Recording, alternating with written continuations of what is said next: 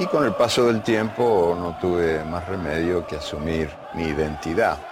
Yo soy un, mendigo de buen fútbol que va por el mundo, sombrero en mano, suplicando una linda jugadita, por amor de Dios. Y cuando el milagro ocurre, lo agradezco. Sí que me importe un rábano cuál es el club o el país que me lo ofrece.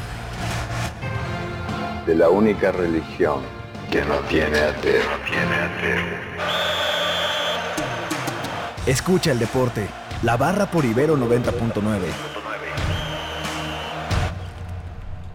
9 de la mañana con 4 minutos, muy buenos días tengan amigos de la barra y de Ibero 90.9, bienvenidos a pues la hora matutina de deportes por esta estación, un fin de semana que como lo platicamos ayer pues ya poco a poco se empieza a perfilar eh, pues el final del año. También ya las ligas están algunas llegando a su fin, otras llegando a su cenit, como es el caso del NFL que estaremos platicando en un ratito. La ONEFA que ya tiene su final y ahorita vamos a estar comentándolo porque es un fenómeno que no se daba hace exactamente 30 años que pues vaya que el guinda y blanco no llegaba tan alto. Esto hay que hay que mencionarlo. También por supuesto el arranque del NBA y sorpresas por una parte el asunto de los Warriors que eh, han tenido uno de los peores arranques en la historia y uno se pregunta si esta dinastía habrá llegado a su fin en medio de tantos equipos que llegan a grados muy importantes de competitividad.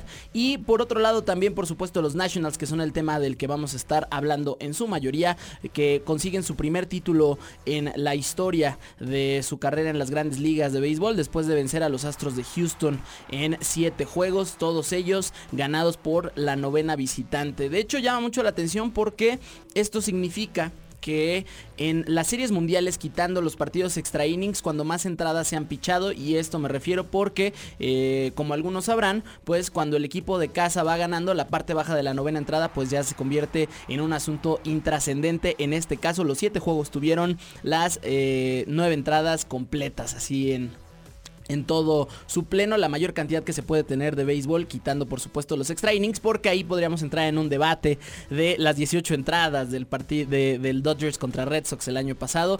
Y en fin, también por supuesto está el Masters 1000 de París, que como estaban escuchando, pues el día de hoy se está dando en este momento, de hecho, la final de este torneo con Shapovalov enfrentándose a Novak Djokovic. Y esto me sirve de eh, introducción para Fernanda Reyes, quien está el día de hoy en cabina conmigo. ¿Cómo estás, Fer? Hola, muy bien, gracias Omar y hola a todos los que nos escuchan. Y pues decirle que también ya Djokovic va ganando eh, a Shapovalov eh, 6-3 el primer set y va arriba 4-3 en el segundo, set. Pues perfilándose, por supuesto, Novak Djokovic como uno de los grandes favoritos, no solo para ganar este torneo, sino para ganar en general todos, ¿no? Este, ya lo estaremos, estaremos comentando porque hay datos bastante, eh, bastante interesantes acerca de la Next Gen, que eh, pues es esta nueva, eh, es que es un espacio que tiene la ATP y la WTA para el desarrollo de jugadores y vamos a estar platicando un poquito al respecto.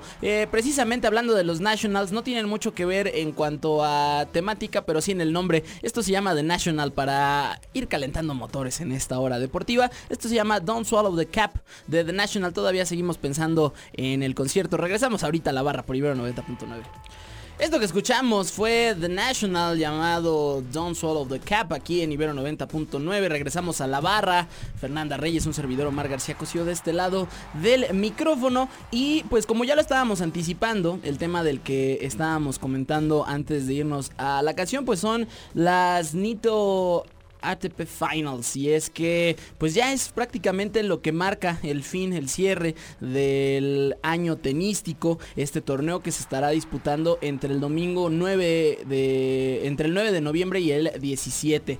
Este torneo llama mucho la atención por una parte porque eh, pues este, esta Copa de Maestros, ¿no? Como es también conocida, pues es, un torneo anual en el que pues se reúnen a los, al top 8 de jugadores en la clasificación mundial, o sea, está la crema de la crema, ¿no? Y a diferencia, porque esto también hay que decirlo, el tenis es un deporte que se disputa a eliminación directa. ¿No? Es un partido en el que tiene, es un torneo, perdón, en el que tienes una oportunidad nada más para ganar. Si ganas, sobrevives, si no lo haces, pues simplemente quedas eliminado. Entonces, en esta se dividen en dos grupos, que es un poco un formato de round robin en el que hay... Eh, pues grupos, valga el comentario, eh, de cuatro tenistas, digamos, te vas a enfrentar a eh, otros tres jugadores y tienes que enfrentarte cada uno, ¿no? A cada uno de ellos, por lo que tienes tres partidos. Entonces, en estos tres, en estos tres cotejos, quienes estén mejores ubicados van a avanzar a las semifinales y ahí sí ya los partidos empiezan a ser eliminatorios y definen, por supuesto, los jugadores que ganan, eh, pues que estarían disputando la final, por supuesto, ¿no? también hay una de puntuación, hay que explicarlo un poco. En la primera ronda se conceden 200 puntos por cada cotejo ganado. Esto... Eh, en, este, en este asunto de ubicaciones en, una tabla ¿no? de, cuatro, de cuatro tenistas. Luego eh, al final, para llegar a la final se otorgan 400 puntos a los que hayan conseguido pues la victoria en las semifinales, además de 500 puntos para el que termina campeón. Por lo que, pues digamos que si un tenista acabase con el eh, torneo invicto, pues estaría alcanzando 1500 puntos y... Eh, lo menos que podría alcanzar un campeón que es perdiendo dos partidos en la primera ronda serían 1110. Pero cabe destacar que eh, pues cada vez más jugadores nuevos empiezan a incorporar, ¿no? Digamos que hay nombres que están muy bien ubicados, están los tres campeones que traemos a la mesa prácticamente todos los Grand Slams y prácticamente cada vez que hablamos de tenis, Rafael Nadal, Roger Federer y Novak Djokovic. De repente por ahí se cuelan algunos nombres que no son familiares, Alexander Zverev, Juan Martín del Potro, ¿no? Eh, sin embargo, este año mucho la atención por una parte, la presencia de Matteo Berretini, quien se convierte en el primer italiano que participa desde Corrado Barazzuti en 1978. Entonces estamos viendo un crecimiento y ya empezamos a ver cómo la palestra empieza a cambiar un poquito, ¿no, Fer? Sí, claro, y eh, destacar que son cinco eh, los nuevos jugadores como eh, nombres como Medvedev, eh, Dominic Thiem, Stefano Sissipas, Alexander Zverev y Matteo Berrettini, que son como de la next gen, eh, lo que sigue del tenis y solamente los tres grandes que están ahí, que es Rafa, Rafa Nadal, Djokovic y Roger Federer. como, como decías, los tres grandes más los cinco que viene como esta nueva, no nueva generación, porque digamos ya están como instalados, pero son los que van a ocupar los siguientes eh, eh, grandes lugares, digamos. Claro, es que hay que poner este contexto, ¿no? Pareciese que, el tenis como la Fórmula 1, ¿no? Que también el día de hoy se estará disputando el Gran Premio en Austin y ahorita comentaremos al respecto, pues pareciera que, estos grandes espacios pues solo están eh, dedicados como a esta, esta vitrina, ¿no? y, y pues bueno, para ponerlo un poquito en contexto, de hecho, desde que se celebra en Londres desde el año 2009, estos tres tenistas que ya mencionamos han ganado prácticamente todas las ediciones, salvo en cuatro de ellas y las tres últimas, lo cual llama muchísimo la atención porque eh, Andy Murray se, coronó en el 2016, luego Grigor Dimitrov, el búlgaro, lo hizo en 2017 y Alexander Zverev lo hizo el año pasado derrotando precisamente a Novak Djokovic. Entonces estamos eh, ya viendo como ese cambio generacional que hay que ponerlo también en, en una cuestión, digamos que si es un torneo que vale, si es un torneo importante, pero todavía como que no alcanza ese asunto de Grand Slam, es más bien como un cierre y pues muchas veces los, grandes campeones pues ya llegan cansados, ya llegan con otra circunstancia física que lo estamos viendo, o sea, estamos viendo que, las grandes raquetas pues ya poco a poco empiezan a seleccionar mucho más y mucho mejor los torneos en los que van a, en los que van a participar, pero eh, pues tampoco podemos dejarlos fuera eh, de, la idea de que puedan llevarse esta competencia, ¿no? Sí, claro, o sea, como lo vimos el día de ayer, Rafa Nadal eh, retirándose del, partido de semifinal ante Chapovalov en el Masters 1000 eh, de París. Y, igual es, algo que dices, bueno, ok, dejo este, este torneo, no más bien dejo este partido, no lo juego para estar preparado y estar, no, digamos, no al 100, pero ah, yo creo que un 80% eh, porque pues es un es una actividad de pues de mucho rendimiento y quiere Nadal dar lo mejor que tiene él para darle al público eh, justo en estas Nito ATP Finals y cerrar el año pues como quiere, ¿no? Claro, que, al final pues se trata un poquito de esto, o sea, cuando hablamos de deportistas de élite de este, de este nivel, pues siempre estarán apostando a los torneos que pueden ganar, ¿no? Y, lo hemos visto, Roland Garros, Rafael Nadal podría solo jugar Roland Garros y la posibilidad de ganar estaría ahí. También valdría la pena mencionar que el torneo de las, las finals, digamos, de la Next Gen, que es el torneo que estás platicando, que es como esta circunstancia de los nuevos talentos, pues también ya tiene grupos. Por una parte, eh, son nombres que empiezan poco a poco a hacerse un espacio en el imaginario colectivo con, grandes actuaciones. El grupo A estará conformado por Alex de Minor, que es uno de los tenistas que pues más renombre han conseguido en este año, Casper Ruth, eh, Miomir Kekmanovic y Alejandro Davidovich Fokina estarán conformando este grupo A. Y en el grupo B Francis Tiafoe quien también ya es otro, uno de los jugadores que pues son más ubicables en el circuito del ATP estará con eh, Hugo Humbert con Michael Imer y con Yannick Sinner lo cual estamos hablando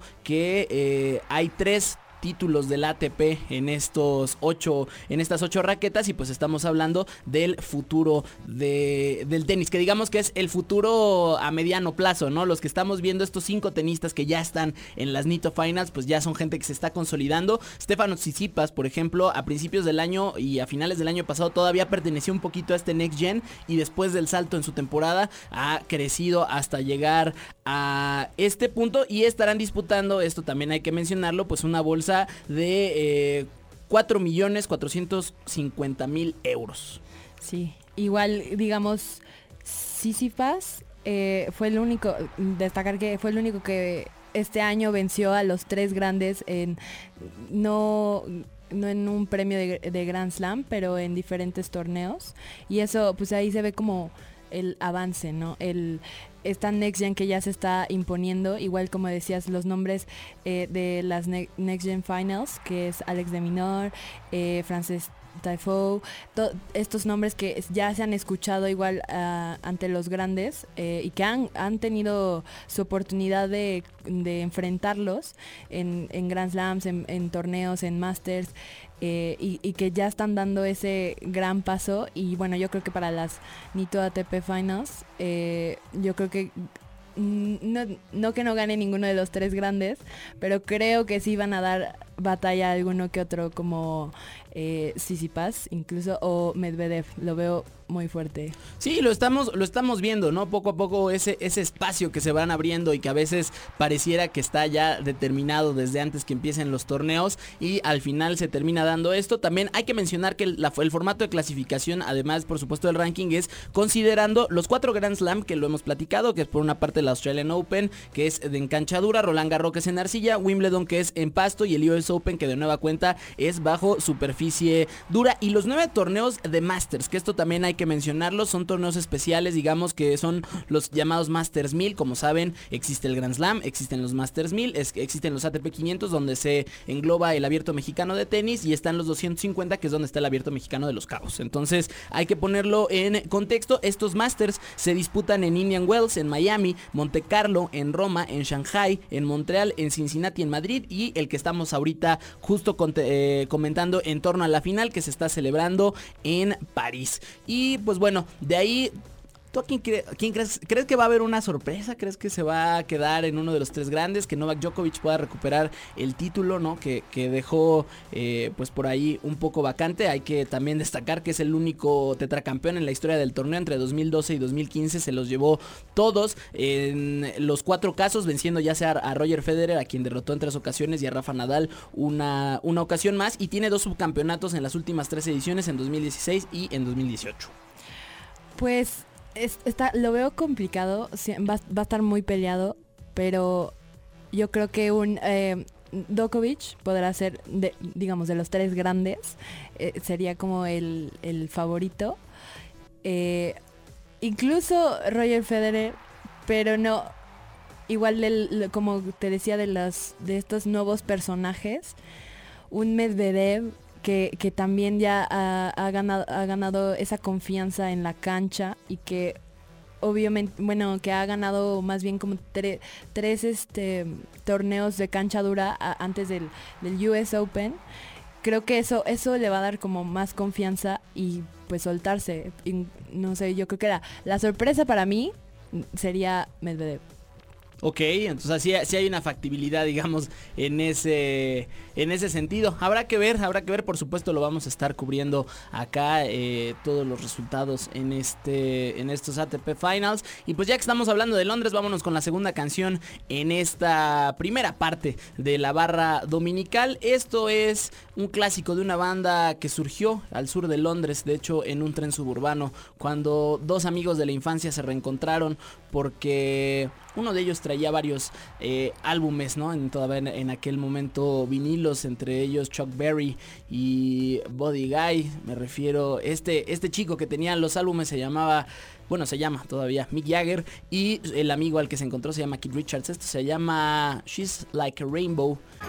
Esto que escuchamos es Good Vibrations en versión de Brian Wilson, quien fuera el líder y compositor, dicho sea de paso, de esta canción, en su paso con los Beach Boys, uno de los grupos, sino el grupo estadounidense que mejor eh, supo eh, hacerle una competencia a toda esta ola británica comandada por los Beatles allá en los años 60. Eh, la verdad es que lo traía a colación un poquito, primero porque es domingo, porque a, pesar del frío, pues está pues muy tranquila la vibra, ¿no? Por acá, este, por supuesto, en medio de tantos y tantos eventos deportivos. Dicho sea de paso, y ya nada más para cerrar el tema de la canción, les recomiendo, si un día tienen la oportunidad, la película de Love and Mercy, que es la biografía un poquito en contrapunto del presente y el pasado de Brian Wilson, y la escena en la que justo están escribiendo Good Vibrations y que la están grabando es verdaderamente fenomenal, es de las mejores escenas que me ha tocado. Pero, por supuesto, esto no es el cine y ni tampoco Turmalina, ni ninguno de los espacios donde se hable de cine ni 99. Estamos en la barra. Eh, Fernanda Reyes, un servidor Omar García Cosío de este, de este lado para platicar un poquito del Gran Premio de los Estados Unidos, porque como ya lo comentábamos, la semana pasada andábamos en el Autódromo Los Hermanos Rodríguez bajo una de las premisas que se había visto en México tanto en 2017 como en 2018 y es que Lewis Hamilton terminó por coronarse acá en el eh, territorio del Autódromo de los Hermanos Rodríguez. En esta ocasión, como hubo un cambio de de cifra, digamos, de, sede, en el que el Gran Premio de México fue antes que el de los Estados Unidos, pues eh, todas indicar que también de nueva cuenta en la antepenúltima carrera de la temporada tendremos al campeón de este, de este año, Lewis Hamilton todavía con más de 70 puntos, 74 puntos encima de su coequipero Valtteri Bottas, el finlandés, que ahorita vamos a eh, desglosar un poquito cómo terminó la parrilla de salida. Eh, Lewis Hamilton no hizo una buena cual el día de ayer terminó en la quinta posición, sin embargo eh, necesita la octava posición para hacerse con el campeonato, lo cual pues basado en lo que hemos visto en la temporada en la que hay tres equipos que siempre se colocan al principio de la parrilla, pues pondría en el peor escenario, en el sexto lugar, al piloto británico, lo cual ya es suficiente para que pueda estar presumiendo su sexto título y esté ya solo a uno de Michael Schumacher como los máximos ganadores en la historia de la Fórmula 1. Sí, así es. Eh, pues como, como decías, Valtteri Bottas se llevó eh, Pole y justo eh, estaba viendo una publicación de Fórmula 1 que sobre los más, eh, más poles en 2019. Ok. Y Leclerc lleva 7. Sí. Bottas 5, Hamilton 4, Vettel 2 y Verstappen 1. Que es un poco lo que estábamos viendo, ¿no? Hay un fenómeno y lo comentamos la semana pasada en el especial que tuvimos de Fórmula 1 desde allá, desde el autódromo. Eh, ¿Cómo es? Hay una, hay una poca capacidad de sostener los grandes, las grandes clasificaciones. O sea, Ferrari es rey de los sábados y mártir de los domingos, ¿no? Es, eh, si pudiéramos resumirlo de, cierta manera. O sea, estamos hablando de nueve poles para el conjunto del cabalino, para la escudería del cabalino rampante. Y esto pues apenas se ha podido traducir, me parece, en cinco victorias. O sea, más o menos la mitad de, de las poles, ¿no? Un poquito más. Y al final los Mercedes siempre encuentran la manera de sostener una estrategia que también lo, hemos dicho y lo vamos a sostener. Pareciera que, que, Mercedes lo único que está esperando es el error de Ferrari, ya sea un error de pits, un error en la pista, un castigo. O sea, que sea cualquier circunstancia, parece que la suerte siempre les termina sonriendo a los Mercedes el día domingo. Ahora hubo, hubo un cambio. Eh, Insisto, eh, la semana pasada pues Max Verstappen terminó como el mejor crono en el día sábado, al final es penalizado y le dio el espacio a Charles Leclerc para que largara desde la primera línea, escoltado por su coequipero de Ferrari. Y en esta ocasión pues variadito, ¿no? Esta, e, estos tres primeros espacios en el Gran Premio de los Estados Unidos, por una parte eh, Valtteri Bottas que ya decías Fer, eh, largará desde la pole position, seguido por el mismo Sebastián Vettel que de nueva cuenta va a estar en la segunda posición. Y luego Max Verstappen quien ahora sí tiene una buena una buena clasificación, no hubo un incidente, no hubo castigos, a pesar, eh, pues bueno, de lo que hemos visto, ¿no? Porque también Max Verstappen, nadie duda de su calidad como piloto, por supuesto, sin embargo, pues todavía asume riesgos que a veces son completamente innecesarios y que le cuestan segundos valiosos a su escudería, que si bien está dentro de las que pueden apostar a una victoria en un gran premio, pues este año prácticamente ha sido todo Ferrari y todo Mercedes, por supuesto.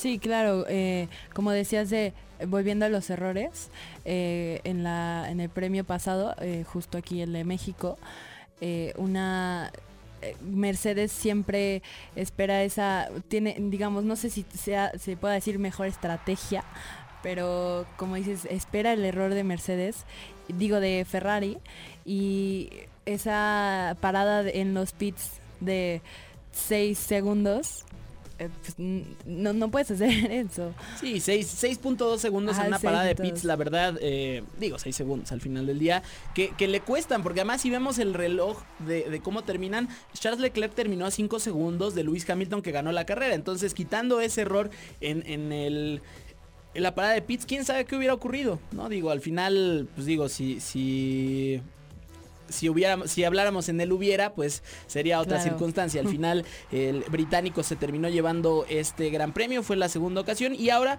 también vale la pena comentar el fenómeno de Checo Pérez y es que eh, va a tener una circunstancia un poco extraña porque no es no es algo que veamos seguido en la Fórmula 1, no siempre hay mucha parafernalia en los grandes premios y particularmente el Gran Premio de México, que es una de las circunstancias por las cuales es el mejor evento de la Fórmula 1 en los últimos cuatro años y seguramente en cinco. Eh, en esta ocasión vimos la Guelaguetz, un poco como, como esta preparación para la carrera, o sea, la, gente está involucrada con el asunto de la carrera incluso antes de que los autos estén en pista, pero una vez que los autos están en pista, es uno de estos momentos emocionantes del deporte, porque es este preámbulo eh, digamos, no es, no es tan simbólico en ese sentido como la NASCAR que dicen caballeros enciendan sus motores y empiezan a rugir, sino es al contrario. De pronto ves la pista cargada de gente y de pronto hay una señal que dice en 30 segundos.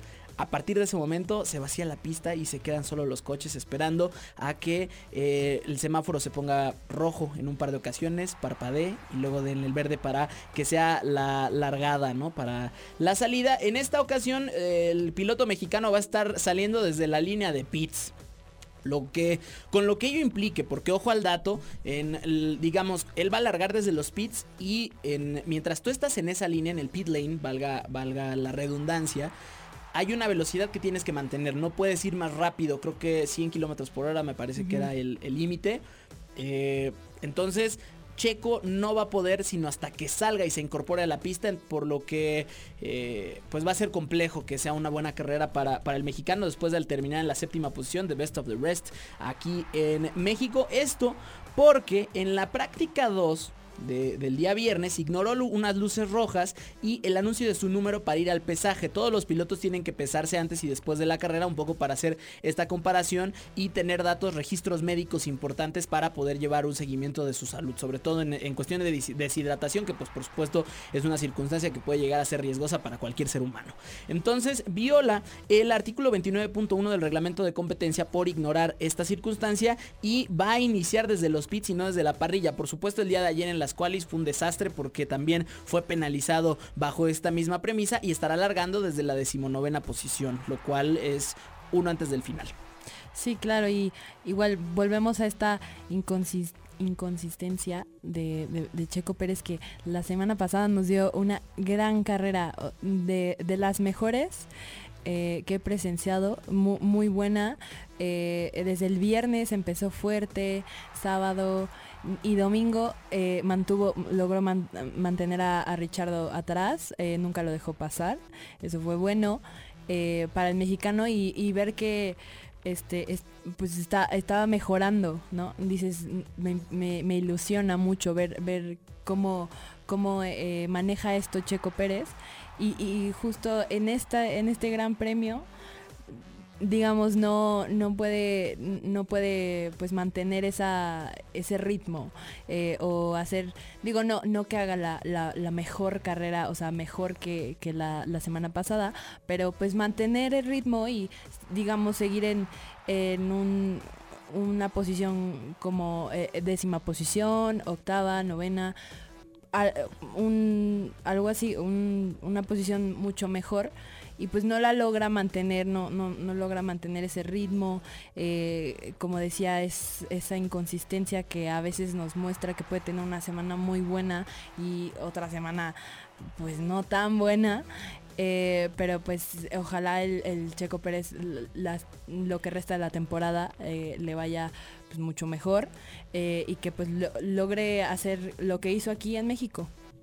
Pues sí, la verdad es que es una circunstancia que nadie duda de la calidad de Sergio Checo Pérez como piloto. Eso la verdad creo que no está en duda ni siquiera para los equipos dentro de la Fórmula 1. Pero al final siempre termina este, este asunto del y si hubiera, ¿no? Al final eh, su, auto pues ha demostrado que no posee una consistencia pues realmente importante, ¿no? Que, a veces eh, es muy sencillo que termine fallando el, monoplaza, ¿no? De, de, Racing Point Force India. Y pues al final eh, Checo Pérez estará buscando por lo menos cerrar en la, en la apuesta por los puntos. El día de hoy a las 12 del día en el Circuito de las Américas en Austin, Texas, se estará llevando a cabo este gran premio. Ya la antepenúltima, ya solo nos quedan dos citas más, una en Brasil, una en Abu Dhabi. Y pues si todo marcha como el papel dicta, porque además en el deporte siempre... Eh, el equipo visitante puede terminar ganando los cuatro juegos en una serie mundial, pues eh, estaremos ya ante un nuevo campeón la próxima vez que estemos en este micrófono la próxima semana. Vamos a escuchar otra canción, eh, ya que nos pusimos muy estadounidenses, creo que esto es eh, muy propio. Continuamos en este domingo especial, domingo 3 de noviembre. Ya ahorita ya eh, pasaron las celebraciones de Día de Muertos. Ya estamos más bien empezando a colocar el árbol de Navidad, ¿no? Ya en todos lados empezamos a ver las lucecitas y empezamos a ver ese pico en las tendencias de Google de All I Want eh, for Christmas is You. este, poco a poco se empieza a perfilar esto. Pues vámonos con el tema importante de este domingo y es que las grandes ligas de béisbol llegaron a su fin el día miércoles con la victoria de los Washington Nationals que terminan venciendo a los Astros de Houston en Minute Maid Park en una serie mundial que, insisto, ha sido de lo más sui generis que se puede ser, es de lo más extraño que ocurre. De pronto vemos que vemos estos Nationals que en, la historia de esta franquicia, no es que no hubieran llegado a postemporada, pero jamás en los 15 años que tenían habían podido ganar una serie de, de playoff hasta este año. Y en esta se terminan, que terminan ganando 6, terminan ganando el comodín frente a los Milwaukee Brewers, luego terminan venciendo a los favoritos Dodgers de Los Ángeles en la serie de campeonato, barren con los Cardinals y ahora derrotan a unos Astros que los pusieron en un entredicho. Y esto hay que ponerlo muy claro porque si hay un equipo, un equipo serio, un proyecto de crecimiento exponencial, pues son precisamente los Astros,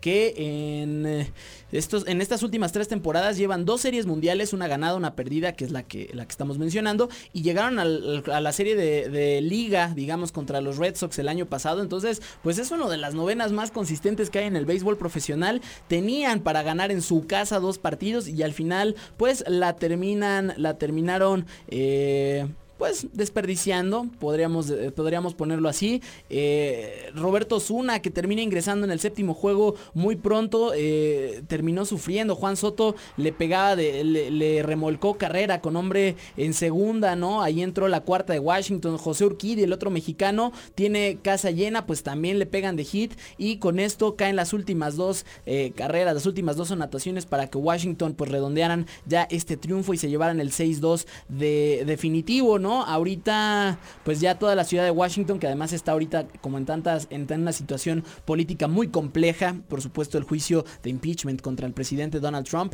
eh, pues una ciudad que está ahorita, digamos, en el ojo del huracán y pues esta ciudad vino a entregar un poco de unión, ¿no? Hasta ahorita, pues malas noticias un par de días después para esta novena con Stephen Strasburg, que sale del contrato con el conjunto de los Nationals y pues ahora están buscando ya un nuevo pues un nuevo pitcher abridor que les pueda dar las mismas oportunidades que les entregó Strasbourg.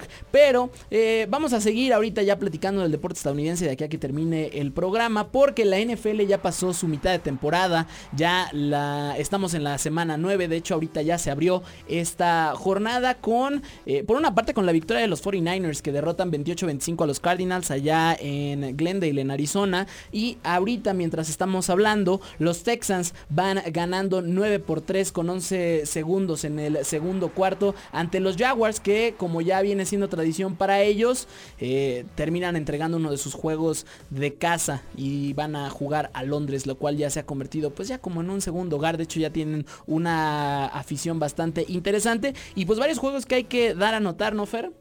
Sí claro eh, los eh, Bears enfrentan a los Eagles y un partido que se me hace interesante es el eh, Vikings visita a, Chiefs, que Chiefs tiene cinco, cinco ganados, dos perdidos, y unos Vikings que se ven muy bien, van eh, seis, seis, seis, ganados eh, y si no me equivoco dos perdidos. Exacto, sí. Este, igual otros partidos como em, como el, hoy por la noche, eh, el de Sunday Night Football. Ravens contra Patriots. Ravens contra Patriots, exactamente que es uno de los partidos en los que el, invicto de los Pats, que ahorita ya van 8-0 y ya eh, Tom Brady se convirtió junto a Peyton Manning como los corebacks con más arranques 8-0 en, la historia. Esto, por supuesto, lo logró en 2007 cuando terminaron la temporada regular de manera invicta, perdiendo el Super Bowl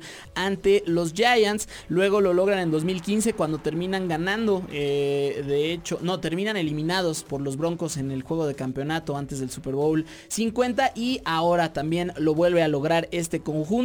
Eh, pues el Chiefs Vikings también me parece uno de los partidos importantes de la, de la semana. Los Chiefs que han perdido tres juegos consecutivos en casa estarán buscando no hacerlo ante los Vikings en la reedición de lo que fue el Super Bowl 4, el único título que tiene el conjunto de Kansas City. Eh, derrotaron en aquel momento de la mano de Jack Stram como head coach a eh, los Vikings de Jim Marshall y, los hombres, hombres púrpura, los los come hombres púrpura, ese era el, apodo de, esta, de esta oncena. Y eh, pues de la mano de Lenny Dawson consiguiendo su primer trofeo Lombardi. Además, por cierto, el primer trofeo que se llamaba se llamaba Vince Lombardi después de la muerte del afamado coach. También otra reedición de Super Bowl, el Redskins enfrente de los Bills, el Super Bowl 26 que se jugó allá en Minnesota con victoria de Mark Ripien y de Joe Gibbs, el, gran jefe, ante los Bills que estaban en el segundo de sus cuatro Super Bowls consecutivos con derrota. También el día de hoy los Packers estarán visitando Los Ángeles en un partido que, ojo al dato, se espera que el 80% del estadio sea de cabezas de queso.